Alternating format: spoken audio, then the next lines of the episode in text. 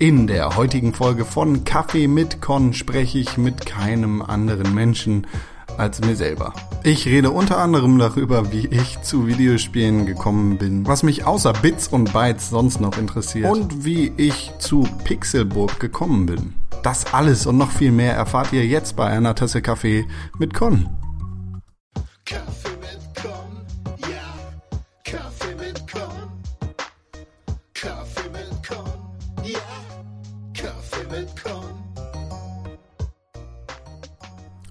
Con und dem einen oder anderen von euch vielleicht schon aus über 18 Folgen Kaffee mit Con bekannt oder aus dem wöchentlichen Pixelburg Podcast.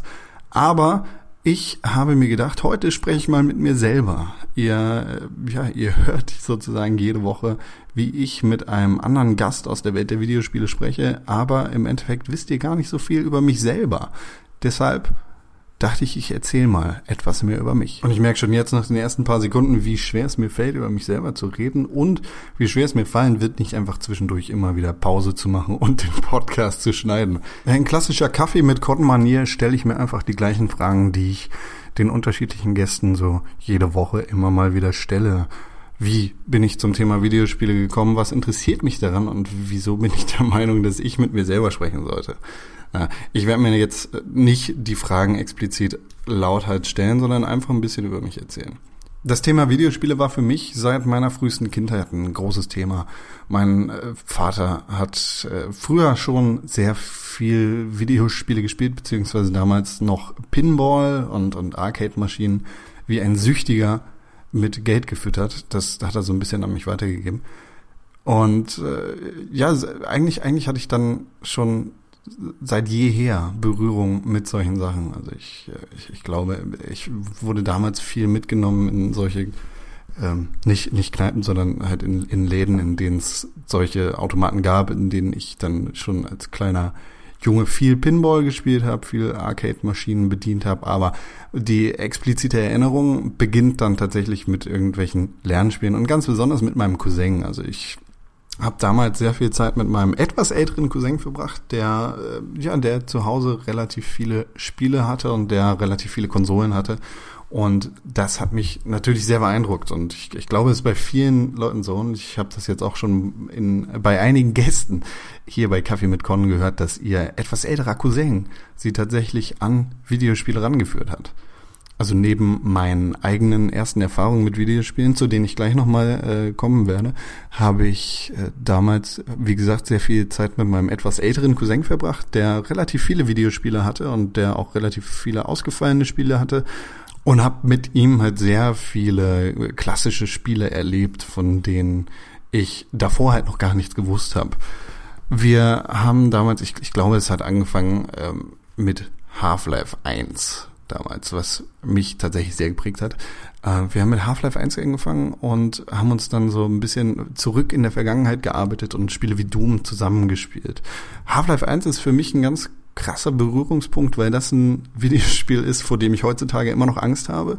Wir haben damals, äh, ich, ich glaube, mit einer Mod eine ungeschnittene Version des Spiels freigeschaltet und haben äh, da halt die Köpfe fliegen gesehen. Und das hat mich damals irgendwie so traumatisiert, dass das noch bis heute Nachklang hat. Ich kann Half-Life nicht spielen, ohne fürchterliche Angst zu haben.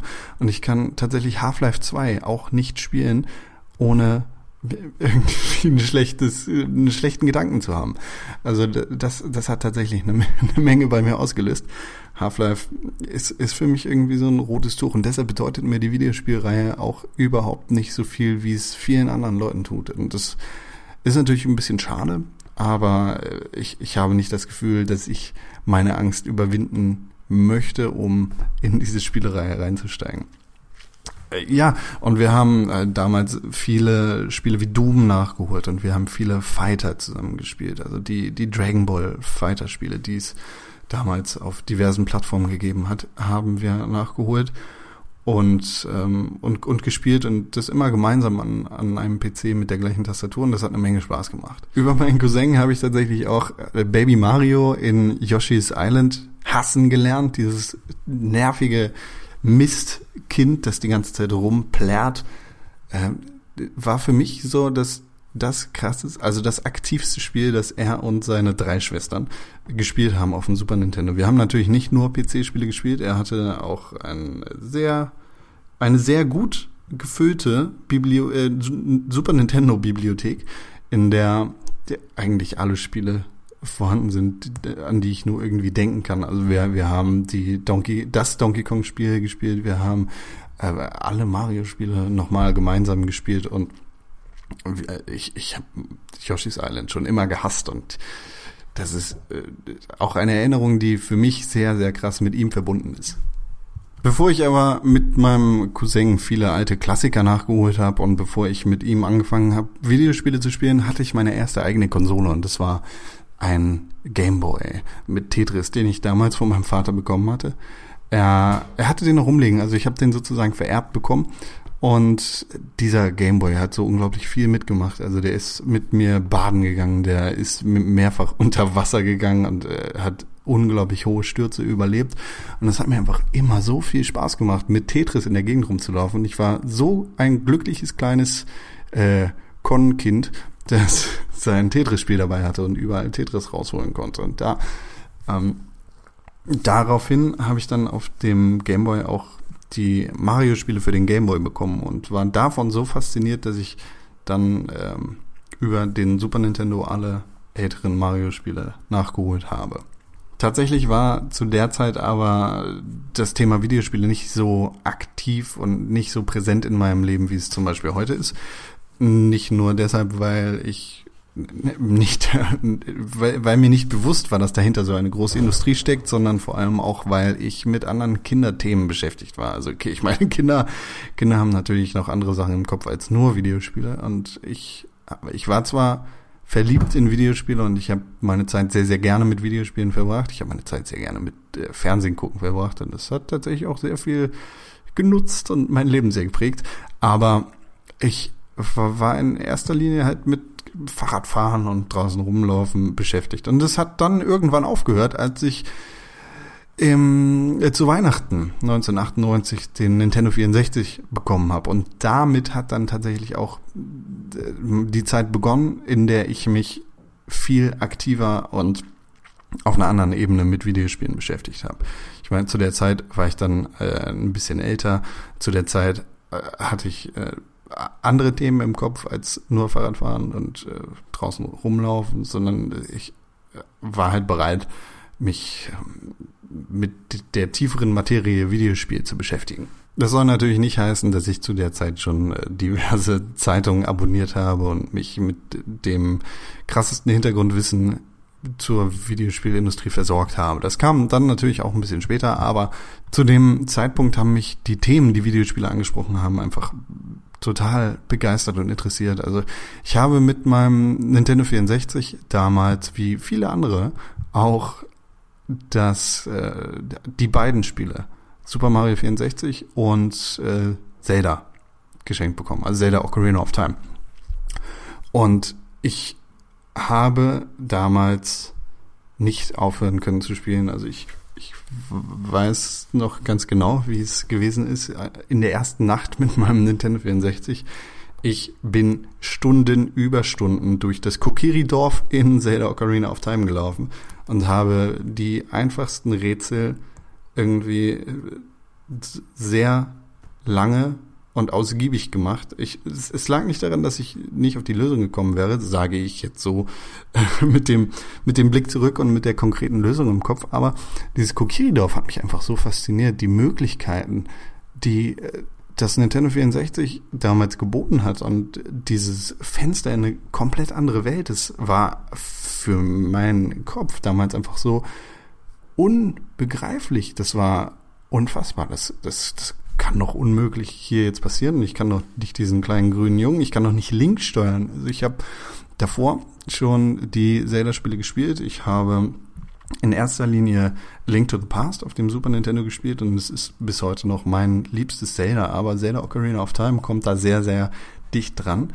Und ich, ich war einfach komplett baff davon, dass das, was ich vorher von oben gesehen habe, jetzt noch mal in, in anderer Form einfach komplett anders dargestellt abläuft und und, und mich so anders berühren kann. Also es waren die Geschichten von den kleinen äh, Kokiris in dem Kokiri-Dorf, die Link irgendwie gehänselt haben, die mich am meisten beschäftigt haben. Also ich, ich erinnere mich da, ich weiß leider nicht mehr den Namen von dem Kerl, aber ich erinnere mich an den einen Kokiri-Jungen, der vor dem Ausgang in Richtung äh, der, der Oberwelt in Anführungszeichen auf der rechten Seite wohnt, der Steine schleppt, beziehungsweise Steine wirft. Dieser Typ hat mich so unfassbar aufgeregt. Er hat, der, der, der, äh, ich, ich glaube, er macht da einen, einen Dicken und sagt die ganze Zeit, oh, du kannst keine Steine hochheben, du bist total der Schwächling. Bäh. Und das hat mich, das hat mich total aufgeregt. Das, das hat mich einfach für Stunden beschäftigt. Diese ganze Nacht, die ich da gefühlt wach geblieben bin, habe ich überlegt, wie kann ich diesem Typen jetzt heimzahlen? Was kann ich machen? Also und ich bin ich bin da irgendwie im, im Kreis rumgelaufen, bin durch sein Haus gelaufen, habe die Töpfe kaputt gemacht, weil er ein Arschloch ist. Und es äh, nichts hat ihn sozusagen ähm, hat ihn davon abgebracht, mich einen Schwächling zu nennen oder was auch immer er sagt. Ich bin mir nicht mehr ganz genau sicher, aber ich ich weiß, dass dieser Typ mich damals einfach so fürchterlich aufgeregt hat, dass ich der, dass ich verrückt quasi verrückt geworden bin und den ganzen Abend daran rum, rum überlegt habe, was kann ich machen, um diesen Typen da irgendwie äh, mundtot zu machen. Ja, und so ging es dann weiter. In dem Kokiri-Dorf gab es so viel zu entdecken und im Endeffekt ist es überhaupt nicht viel. Es ist, ich meine, wenn man sich heute Zelda Ocarina of Time oder das Remake für den 3DS anguckt, dann ist man da in zehn Minuten raus. So, abgehakt, fertig. Aber dieses Kokiri-Dorf hat mich damals in der ersten Nacht einfach so fasziniert. Da gab es so viel, diese ganzen Häuser, die eingerichtet waren. Und man konnte ungefähr in jedes Haus rein. Und hier lernt man das Z-Targeting und der Steinball, der einen verfolgt, wenn man das Kokiri-Schwert ge äh, geholt hat. Das, das hat mich einfach so sehr beeindruckt, dass ich nicht von dem Dorf weggekommen bin. Und ich weiß noch ganz genau, dass ich aufgewacht bin am nächsten Morgen, also irgendwann bin ich dann doch schlafen gegangen, aufgewacht bin und das noch laufende N64 an genau der gleichen Stelle äh, wieder weiter bespielt habe, um im Dorf weiter rumlaufen zu können, noch bevor das Frühstück äh, gekommen ist. Und äh, Ocarina of Time ist einfach ein, ein Spiel, das mir ewig im Hinterkopf bleiben wird und das ich da nicht rauskriegen werde. Und es ist in erster Linie das Kokiri-Dorf, das mich da beeindruckt hat. Und wenn ich so an, an die Zeit meiner Jugend oder meiner Kindheit zurückdenke, dann erinnere ich mich nicht daran, wie ich draußen rumgelaufen bin oder wie ich äh, mich auf dem Schulhof mit irgendwelchen anderen Kindern geprügelt habe oder sowas. Klar, daran erinnere ich mich auch noch irgendwo in meinem Hinterkopf, aber in erster Linie habe ich im Hinterkopf, wie es gerochen hat, als ich den äh, Schattentempel durchgespielt habe oder welches Wetter gewesen ist, als ich im Wüstentempel war. Oder welches Gefühl ich hatte, als ich das erste Mal zum erwachsenen Link geworden bin. Ich habe das Spiel damals mit einem Freund zusammengespielt. Einer von uns hatte immer das Lösungsbuch, war sozusagen die Navi und der andere hat das Spiel gespielt. Und das es war einfach so eine, es, es war eine sehr schöne Erinnerung, das Spiel mit einer anderen Person genau so durchzuspielen. Und das, was mich heute noch am meisten an dem Spiel beziehungsweise meiner Erinnerung daran fasziniert, ist nicht die Story des Spiels und es ist auch nicht Zelda oder, oder irgendwas, die Spielmechanik, dass plötzlich alles 3D ist. Klar, das hat mich damals unglaublich beeindruckt und klar, das ist ein unfassbarer Meilenstein. Aber das, was mich am meisten beeindruckt, ist tatsächlich, dass ich meine Kindheit mit Erinnerungen rund um dieses Spiel füttern kann und nicht mit Erinnerungen rund um irgendwas anderes, dass mich dieses Spiel, dass mich Spiele einfach so sehr beeindruckt haben, dass ich mich noch konkret an die Situation erinnere, wie ich damals das erste Mal gegen äh, Ganondorf auf dem äh, in, in, in seinem Schloss gekämpft habe oder wie ich einfach Endgegner im zweiten Dungeon, also im Feuer Dungeon als Kind besiegen konnte und das, das Spiel einfach für zwei Tage abgeben musste, damit jemand anders das für mich durchspielen kann. Und daher ist es einfach, es ist einfach schön für mich, mich an meine Kindheit mit Videospielen zu erinnern, weil die das präsenteste Thema in meiner Kindheit gewesen sind. Zu der Zeit äh, bin ich auch sehr, sehr krass interessiert gewesen an Wrestling, ich, beziehungsweise ich bin es heute noch. Das ist auch Wrestling und Videospiele sind die zwei Themen, die sich durch mein komplettes Leben ziehen. Also ich, egal was ich jemals gemacht habe, ob ich irgendwie politisch aktiv gewesen bin, äh, als etwas älterer junger Mensch oder ob ich, weiß ich nicht, Jura studiert habe. Ich war immer, mein, in meinem Selbstverständnis war mein Leben immer in drei Drittel geteilt und das eine Drittel davon waren Videospiele und das zweite Drittel davon war Wrestling und das hat sich immer so durchgezogen. Und egal, was es anderes gegeben hat, das konnte nur ein Drittel einnehmen, während Videospiele und Wrestling immer präsent gewesen sind. Und äh, mit dem Thema Wrestling äh, bin ich äh, damals natürlich auch mit Videospielen in Kontakt gekommen. Ich hatte zu der Zeit tatsächlich nur einen Nintendo 64 und für den Nintendo 64 gibt es bis heute einige der geilsten Wrestling-Spiele überhaupt. Viele Leute behaupten, die Aki Engine, die es damals für äh, WCW NWO Revenge, das ist für mich das herausragendste Spiel der Ära, gegeben hat. Oder, oder WWE 7 oder nee, nee, Quatsch, das hieß nicht WWE 7. Ich, WWE No Mercy ähm, sei die beste Wrestling-Kampf-Engine, die es, die es bis heute gegeben hat. Ähm, und ich, ich habe sehr viel Zeit mit Freunden verbracht. Uh, ich habe sehr viel Zeit damit verbracht, mit ähm, Freunden mit Wrestling-Figuren und natürlich auch mit Wrestling-Spielen zu spielen.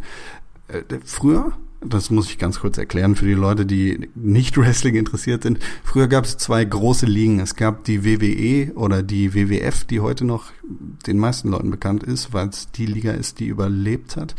Die WWF von Vince McMahon mit Leuten wie dem Undertaker, Triple H oder äh, The Rock und Steve Austin. Und dann gab es die WCW mit Leuten wie Kevin Nash oder Hulk Hogan oder Sting. Und ich war damals so ziemlich der Einzige in meinem Freundeskreis, der WCW geguckt und geliebt hat. Also bis, bis zu einem bestimmten Zeitpunkt habe ich WWF Wrestling komplett boykottiert. Ähm, mittlerweile ha habe ich natürlich äh, keine andere Möglichkeit als WWE Wrestling zu gucken und habe natürlich auch das aufgeholt, was ich in meiner Kindheit alles verpasst habe. Aber ähm, ja, bis zu einem bestimmten Zeitpunkt habe ich WWF komplett boykottiert und habe mich geweigert, irgendwie mit den Figuren zu spielen, die es von denen gab, oder die Videospiele zu spielen, die es von WWF gab. Und äh, ich, ich habe damals mein Wrestling-Leben komplett auf WCW ausgerichtet. Und ich hatte die Figuren und ich hatte die Spiele, die es zum Wrestling gibt. Und ich habe, ich, ich glaube, damals lief es fast jeden Abend. Ich habe äh, fast jeden Abend auf DSF damit verbracht, WCW Wrestling zu gucken. Und dann natürlich auch die Spiele gespielt. Und ich erinnere mich da an ein ich, es müsste eine Woche gewesen sein. Eine Woche, in der mein Cousin, von dem ich vorhin schon erzählt habe, bei mir zu Gast gewesen ist.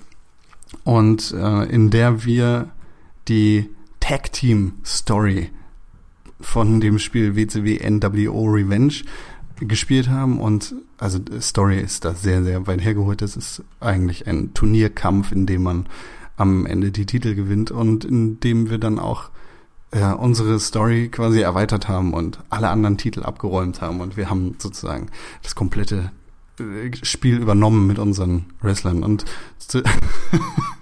das ist so eine dumme Geschichte, aber ähm, ja, wir, da, damit haben wir sehr viel Zeit verbracht. Und es war einfach ein fantastisches Wochenende, an dem wir dieses beschissene Spiel gespielt haben und alle Titel gewonnen haben mit all unseren Lieblingswrestlern und Danach lief Thunder in Paradise, eine fürchterliche Serie mit Hulk Hogan. Äh, guckt die auf jeden Fall nur, wenn ihr entweder betrunken seid oder Bock auf den schlimmsten 90er Jahre Trash habt, den es überhaupt gibt.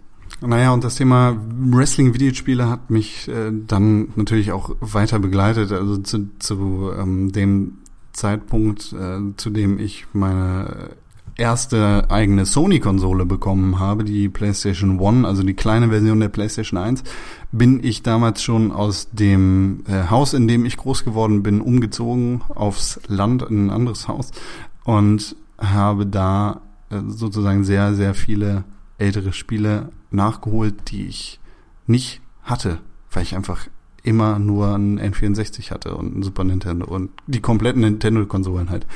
Äh, und habe dann Spiele wie ähm, äh, hier Crash Bandicoot und Spyro erstmal richtig kennengelernt, die ich vorher halt nur von Klassenkameraden aus der Grundschule kannte. Und äh, zu dem Zeitpunkt, äh, zu dem ich dann umgezogen bin, musste ich natürlich auch Freunde kennenlernen, die heute teilweise noch meine besten Freunde sind. Also mit äh, meinem besten Freund Chris habe ich damals auch sehr viele Wrestling-Spiele gespielt. Zu dem Zeitpunkt gab es dann aber auch schon die PlayStation 2 und äh, die SmackDown vs. Raw-Spiele und wir haben da tatsächlich Wochen über Monate, teilweise über Jahre damit verbracht, unsere eigenen Wrestler zu kreieren. Und ich, ich erinnere mich noch daran, wie dumm wir eigentlich gewesen sind. Also wir, wir hatten beide das Spiel und wir hatten beide eine PlayStation 2 und wir hatten beide ein eigenes Zuhause, aber wir haben ungefähr jeden Tag miteinander verbracht und äh, meistens war ich dann bei ihm und wir, haben uns an eine Konsole gesetzt und uns gegenseitig quasi dabei zugeguckt, wie wir unsere Wrestler kreiert haben, mit denen wir dann danach quasi genau das gleiche gemacht haben, wie ich vorher schon mit meinem Cousin gemacht habe. Also die Tag-Team-Titel gewonnen und alle anderen Titel gewonnen. Und das war, aber das war immer eine fantastische Zeit. Also mit äh, dem lieben Chris habe ich Wrestling sehr aktiv geschaut damals und tue das teilweise heute noch immer. Und äh, mit ihm habe ich auch sehr, sehr viele Spiele in der PlayStation 2 GameCube-Ära gespielt. Also die Project Zero-Spiele habe ich nie gespielt. Die habe ich aber komplett mit ihm zusammen erlebt. Also ich habe ihm immer dabei zugeguckt, wie er das Spiel gespielt hat und ich, ich saß teilweise weinend daneben und das, das war so ein Trend, den wir vor kurzem erst wieder so ein bisschen aufflammen haben lassen in wir beide Amnesia-Titel gespielt haben. Also wir haben Amnesia The Dark Descent und äh, Amnesia The Dark Descent und Amnesia A Machine for Pigs gemeinsam gespielt. Und äh, beim ersten Durchlauf, den wir gemeinsam gemacht haben, hat ausschließlich er gespielt und ich saß daneben und habe in mein Kissen hineingeschrien ich habe die Spiele dann später nochmal teilweise alleine nachgeholt, aber es fällt mir bei einigen Spielen wirklich sehr, sehr schwer, zum Beispiel bei Amnesia The Dark Descent, da irgendwie weiterzuspielen. Das Spiel habe ich bis heute nicht weitergespielt als 20 Minuten. Ja, und zum, zum Thema Chris äh, könnte ich einen eigenen Podcast aufnehmen und vielleicht wird es nochmal eine eigene Folge Kaffee mit Con und Chris geben, aber das äh, gibt es dann in der Zukunft. Zu der Zeit habe ich dann auch den Freund Herre kennengelernt, zu dem es vielleicht auch nochmal eine Folge Kaffee mit Con geben wird. Herre hat unter anderem, falls ihr Pixelburg schon länger verfolgt und äh, unsere diversen Podcast-Projekte und andere Projekte auch verfolgt, Herre hat das Intro für den Lucha Lemo Wrestling Podcast eingesprochen. Äh, Herre ist ein unglaublich komischer Vogel und das war auch schon immer. ähm, mit dem jungen Mann habe ich mehrere Jahre äh, damit verbracht, ein Universum rund um Liberty City in GTA 4 Online zu spinnen. Also wir haben das Spiel gemeinsam gekauft 2008. Wir hatten das Spiel beide und wir haben das dann irgendwie auch gemeinsam für Jahre. Also ich, ich glaube 2012 haben wir das letzte Mal miteinander GTA 4 online gespielt. Wir haben es über Jahre hinweg online gespielt. Und äh, in GTA 4 Online gibt's ja eigentlich gar nichts zu tun. Schon verrückt, dass wir das so lange gespielt haben. Äh, wir haben, wir haben uns einfach Charaktere genommen und ausgedacht und wir haben da tatsächlich eine ganze Menge runtergeschrieben und ich glaube, wir haben gemeinsam an einem Buch gearbeitet, das mehrere Kapitel lang ist, in dem wir die Geschichten und Hintergrundgeschichten diverser Charaktere aufgeführt haben. Also es ging, ging von irgendwelchen Polizisten, die die verrücktesten Sachen machen mussten, zu irgendwelchen Feuerwehrmännern und Börseninvestmentbankern. ähm, äh, also das ist eine unglaublich lange Liste, die es sich vielleicht irgendwann nochmal herauszugraben lohnt. Aber äh, ihr merkt, ich, ich springe jetzt gerade schon in den Zeiten zwischen Xbox 360-Ära, GameCube und PlayStation 2-Ära, weil das einfach fließend verschwimmt in, in meinem Kopf. Also zu, zu der Zeit ähm, waren natürlich auch noch ähm, andere Dinge wichtig Von äh, Partys zur Schule über Mädchen und sonst welchen Geschichten war ich da einfach voll in der Zeit, in der man halt ist, als 13-jähriger junger Mensch. Und ähm, ja, es gab einfach eine Menge zu tun und das Thema Videospiele rückte so ein bisschen in den Hintergrund für mich, aber irgendwie war es trotzdem ultra präsent. Also ich, ich habe zu der Zeit dann irgendwie PlayStation 2 und später Xbox 360 Spiele am stärksten gespielt und nebenher aber noch ein bisschen was auf dem PC versucht. Also es ging von äh, Echtzeitstrategiespielen zu Shootern und sonst irgendwelchen Sachen, die mich aber einfach nicht so zufriedengestellt haben. Also viele Freunde von mir haben Counter-Strike 1.6 sehr, sehr lange Zeit gespielt und ich war da einfach nicht ganz so begeistert von. Auf LAN-Partys hat mir das immer eine Menge Spaß gemacht, aber online war ich da einfach nicht so sehr für zu haben und viele Freunde von mir haben dann auch eine Zeit lang Age of Empires online gespielt oder sonst irgendwas. Und ich bin da erst so richtig wieder mit reingekommen mit Schlacht um Mittelerde 2. Und da habe ich auf dem PC dann diese Strategiezeit oder dieses Echtzeitstrategiespiel für mich entdeckt. Aber ich konnte zum Beispiel nichts mit Warcraft 3 anfangen oder sonst irgendwelchen Geschichten. Bevor ich jetzt hier aber einfach ein paar Spiele runterratter, will ich noch einfach zur, für, für mich glaube ich am prägendsten Ära der Videospielgeschichte kommen. Das ist die Xbox 360, PlayStation 3 Zeit, in der ich dann tatsächlich auch begonnen habe, mir mehr Gedanken über Videospiele zu machen und Gedanken darüber, wer eigentlich hinter Videospielen steckt, was, was die Leute bewegt, solche Spiele zu machen und was für Themen in Videospielen überhaupt angesprochen werden können und dürfen. Das hatte zum einen damit zu tun, dass ich natürlich als Mensch etwas älter geworden bin und meine Gedanken sich auch auf äh, andere Themen bezogen haben als das bloße Videospielen. Zum anderen haben Videospiele mich zu dem Zeitpunkt aber auch nochmal ganz anders berührt, als sie es vorher getan haben. Also wenn ich davon spreche, dann meine ich nicht unbedingt Spiele wie Gears of War 3. Das ist ja in Deutschland das einzige der Reihe, das nicht indiziert ist. Äh, sondern eher von Spielen wie Faz und von, äh, von Braid, also den kleinen Titeln, die es vorher so nicht gegeben hätte, die einfach am prägnantesten gewesen sind für genau die Zeit. Also auf der Xbox 360 gab es ja damals die Arcade-Spiele und mit dem Summer of Arcade hat Microsoft damals einfach eine wundervolle Möglichkeit für Entwickler geschaffen, sich einzubringen in das eher ins Gespräch, also um das, um das Gespräch und die öffentliche Meinung vielleicht ein bisschen davon wegzubringen, dass es nur Call of Duty gibt und dass es einfach die lahmen Shooter XYZ jede Woche gibt und dass das halt ein dummer Einheitsbrei ist. Und das Thema Indie-Spiele ist ja seitdem einfach nicht mehr wegzudenken aus dem Videospielbereich. Heute läuft Sony hechelnd irgendwelchen Indie-Entwicklern nach, um äh, Konsolenexklusivität auf ihrer Plattform hinzukriegen und Microsoft macht genau das Gleiche und es ist es ist einfach eine komplette 180 Grad. Nein, es ist vielleicht ein bisschen zu viel, aber das ist einfach eine Änderung in dem, wie Videospiele heutzutage funktionieren, weg von dem alten Publisher-Modell, weg von dem alten Modell, in der es irgendwie 40.000 Dollar gekostet hat, ein Patch fürs Spiel reinzubringen. Und das ist eine unglaublich wichtige Zeit. Und ich habe zu dem Zeitpunkt dann auch begonnen, mich mit den Leuten, die Videospiele entwickeln und mit den Leuten, die ähm, über Videospiele schreiben, intensiver zu beschäftigen. Und spätestens als ich dann in meine erste eigene Wohnung gezogen bin und äh, ja, fernab von zu Hause meine Zeit einteilen konnte, wie ich wollte und machen konnte, was ich wollte mit meinem Leben, habe ich mir gesagt, okay, mein Simpsons Comics Abo ist mir jetzt nicht mehr so viel wert, wie es das vielleicht noch vor drei Jahren gewesen ist und ich möchte jetzt lieber ein Abonnement für die Edge Zeitung haben, weil das einfach eine Zeitung ist, die mehr ein, die mehr, mehr Einblick in die Welt gibt, die mich so sehr interessiert und zwar nicht nur auf der oberflächlichen Ebene mit dem, was man halt auf den ersten Blick sieht. Ja, und zu dem Zeitpunkt habe ich dann halt begonnen, mich, mich sehr viel mit Videospielen zu beschäftigen, mit dem zu beschäftigen, was dahinter steht, wie ich gerade schon erwähnt habe.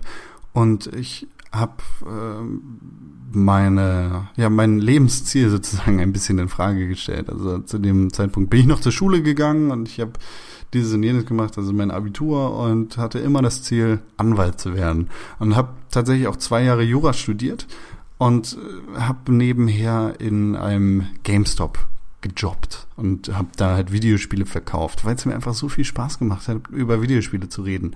Man kann von GameStop halten, was man will. Ich kann mich nicht schlecht über den Arbeitgeber äußern. Ich hatte einfach ein fantastisches Team, das neben und mit mir gearbeitet hat in dem Laden, in dem ich gearbeitet habe. Und tatsächlich habe ich in Hamburg auch niemanden äh, kennengelernt, der bei GameStop arbeitet, den ich irgendwie unsympathisch fände.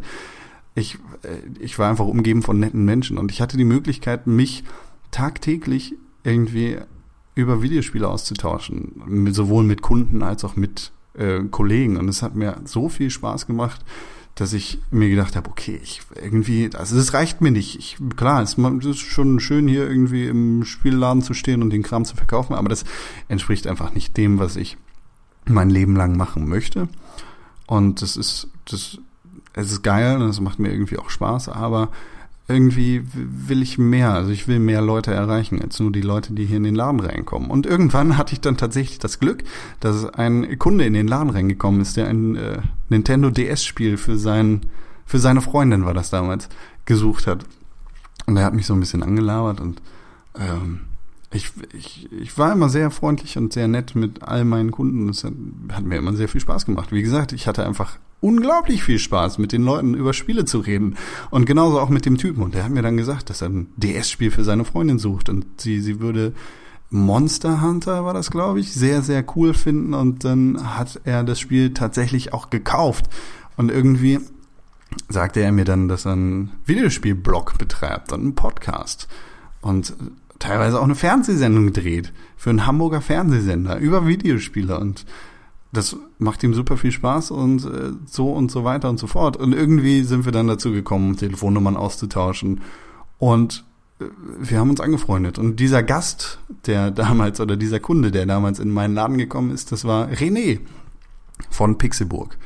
Und äh, über Umwege und über einige Zeit habe ich dann auch die anderen Leute aus dem Team von Pixelburg kennengelernt. In erster Linie Tim und damals war es auch noch Dominik, der heute nicht mehr dabei war. Dominik war Gast bei Kaffee mit Con vor einigen Wochen, falls ihr da reinhören wollt und äh, ja, euch erkundigen wollt, wer dieser Typ überhaupt ist, dann sucht nach Kaffee mit Con und Dome. Aber ich hatte immer noch den Hintergedanken, ich will mein eigenes Ding aufziehen. Und ich, ich finde das cool, was die machen. Ich finde die Fernsehsendung cool und den Podcast, den sie hier machen. Und äh, es war damals auch sehr spaßig, irgendwie immer mal wieder zu Gast zu sein in diversen Podcasts bei Pixelburg. Aber ich wollte meine eigene Internetseite hochziehen, meinen eigenen YouTube-Kanal vielleicht sogar. Mal schauen, was da halt alles drin ist. Aber hm, wen suche ich mir denn aus, der da mitmachen kann? Und ich, ich habe Videospielbegeisterte Freunde, wie zum Beispiel den Chris und den Herre, von denen ich vorhin gesprochen habe. Und ich hätte vielleicht auch meinen Cousin fragen können, von dem ich auch gesprochen habe. Und natürlich kannte ich noch andere Leute, die Videospiel begeistert waren, genauso wie ich. Aber ich hätte niemals genug Leute zusammentrommeln können, um eine vernünftige Internetseite mit genug Inhalten an den Start bringen zu können. Ich hätte das Ganze vielleicht alleine versuchen können und zu der Zeit war YouTube noch nicht ganz so krass, wie es heute ist. Und vielleicht hätte ich da auch einen Fuß in die Tür bekommen können für irgendwelche Let's Play-Geschichten, aber das hätte mir alles nicht so viel Spaß gemacht, weil ich einfach genau das machen wollte, was die Jungs damals bei Pixelbook gemacht haben. Und äh, wir sind dann äh, noch weiter ins Gespräch gekommen und irgendwie haben wir uns alle angefreundet und plötzlich war ich dann bei denen im Team und es war eine sehr schöne Erfahrung und seitdem bin ich äh, ja fester Bestandteil bei Pixelbook und wir machen zusammen das, was wir heute machen. Falls ihr Pixelburg nicht kennt, dann schaut auf jeden Fall vorbei auf www.pixelburg.tv und hört den Pixelburg Podcast, den, äh, den es jede Woche Donnerstag gibt, auch nur auf Pixelburg TV. Und ohne jetzt irgendwie zu groß die Werbetrommel ja schlagen zu wollen oder drehen zu wollen, es macht einfach unglaublich viel Spaß mit den anderen beiden, beziehungsweise den anderen Leuten. Da stecken natürlich auch noch ein paar Leute mehr dahinter, als nur Tim, René und ich sind ne, Leute, die halt die Fernsehsendung mitproduzieren, wie, äh, wie Max und wie jetzt seit kurzem Phil und Klaus, aber sind dann auch äh, Leute wie Patty oder wie Dennis, die teilweise auch schon hier bei Kaffee mit Con zu Gast gewesen sind. Also mit René habe ich hier bei Kaffee mit Con schon geredet und ich habe mit Dennis schon geredet. Und es sind sehr interessante Leute und es ist vor allem sehr cool, die Leute dann nochmal konkreter kennenzulernen und einfach hinter die Fassade zu blicken. Und das war dann auch mein Hintergedanke bei Kaffee mit Con. Also es geht hier nicht darum, irgendwie Werbung zu machen für andere Internetseiten oder sonst irgendwas. Und es geht nicht darum, äh, von dem Erfolg, den Insat Moin hat, zu profitieren. Das ist überhaupt nicht mein, mein Wille von, das ist nicht das, was Kaffee mit Con sein soll. Also ich, ich lade mir hier nicht den Manu von Insat Moin ein, um davon zu profitieren, dass er äh, täglich oder dass Insat Moin täglicher Podcast ist oder davon, dass, dass es die Highscore Heroes mit Sascha schon seit Ewigkeiten gibt oder das ist äh, ein AJ Gaming oder ne, es gibt es gibt schon in diesen 20 Wochen oder in diesen 18 Wochen 19 sind es mittlerweile. In diesen 19 Wochen gab es so viele interessante Gäste, die ich vorher schon kannte und die ich jetzt über diesen Podcast noch viel tiefer und genauer kennenlernen durfte, und die ich euch äh, hoffentlich irgendwie auch ein bisschen näher bringen konnte, euch vielleicht ein bisschen weiter hinter die Kulissen oder hinter die Fassade von den Menschen hab schauen lassen können, ähm, die die mich irgendwie klar berührt haben und die mich irgendwie klar auch ganz klar irgendwie begeistert haben. Ich will hier bei Kaffee mit Con immer mit Menschen sprechen, die mich interessieren und es sind einfach die diverse unterschiedliche Leute, die die unterschiedlichsten Sachen machen. Also vom YouTuber zum Podcaster über irgendwie den Entwickler, der seine eigenen Spiele macht oder das ehemalige Pixelbook-Mitglied oder denjenigen, der News bei Pixelbook schreibt und äh, in die Weite hinaus will und krasser Journalist werden will. Also es gibt so viele Geschichten in der Welt der Videospiele, die es zu erzählen geht. Und es, es, macht einfach Spaß, die hier bei Kaffee mit Con aufzufangen. So, ich weiß jetzt gar nicht, wie ich dazu gekommen bin. Das ist natürlich der Nachteil, wenn man das Ganze hier nicht selber moderiert, sondern äh, die Fragen, die man sich selber im Kopf stellt, äh, versucht zu beantworten. Ich hoffe, ihr habt da also ein bisschen Nachsicht, wenn ich ein bisschen ins Schwafeln komme. Ja, und heute bin ich äh, hier bei Pixelburg und es macht einfach unglaublich Spaß mit äh, Unterschied, wie, äh, wie ich gerade schon ausgiebig erklärt habe. Es macht unglaublich Spaß, mit unterschiedlichen Leuten Kontakt zu haben. Und es macht unglaublich Spaß, sich tiefer und intensiver mit Videospielen zu beschäftigen, als man das vielleicht macht, wenn man äh, nur Videos darüber macht oder als man das vielleicht macht, wenn man die Spiele einfach nur spielt. Also ich, ich kann kein Spiel spielen, ohne mir Notizen zu machen.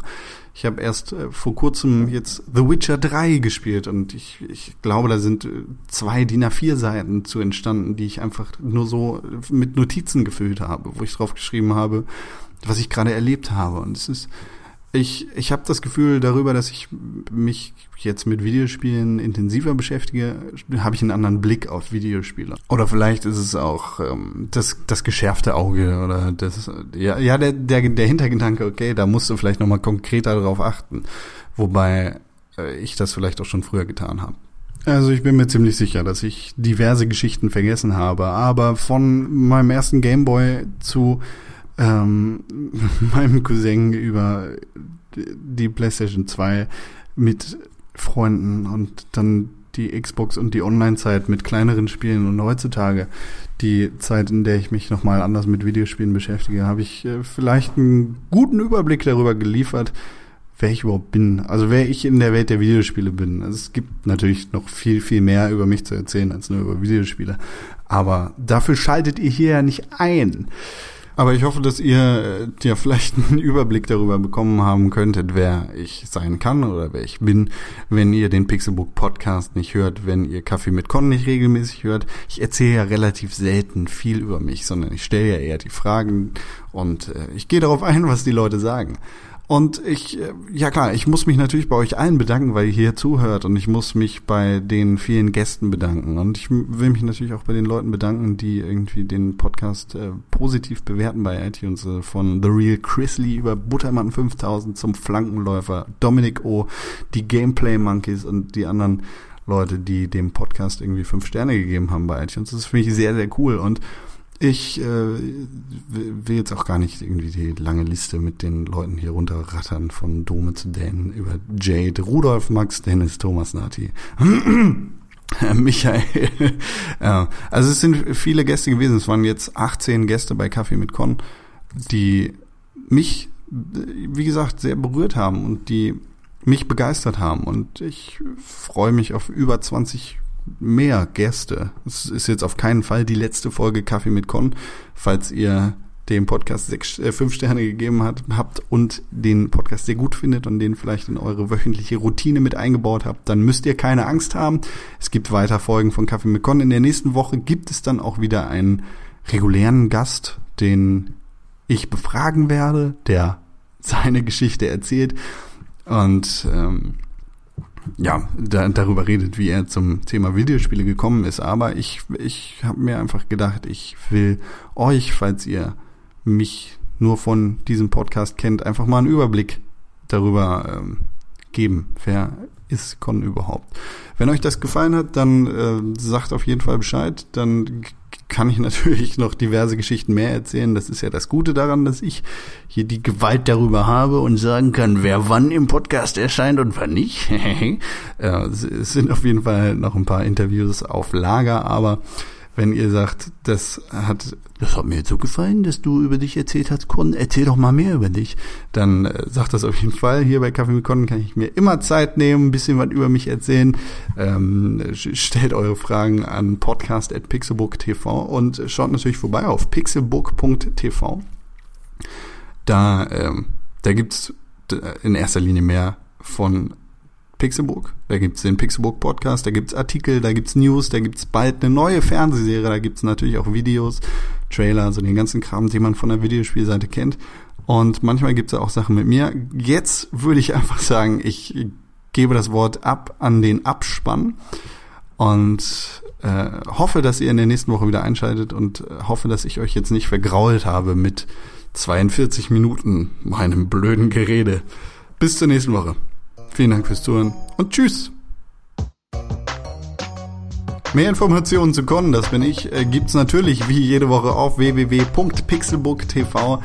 Ähm, schaut vorbei auf Pixelbook TV, um mehr Informationen zu mir zu erhalten. Auf Pixelbook TV gibt es natürlich auch eine ganze Menge mehr wie zum Beispiel Podcasts, Videos, Artikel, News und den ganzen Kram. Wenn ihr bei Kaffee mit Con zu Gast sein wollt und eure Geschichte erzählen wollt, dann schreibt eine E-Mail an podcast.pixelbook.tv mit dem Betreff Kaffeegast oder wendet euch direkt an mich auf Twitter äh, at con1312, so findet man mich am besten.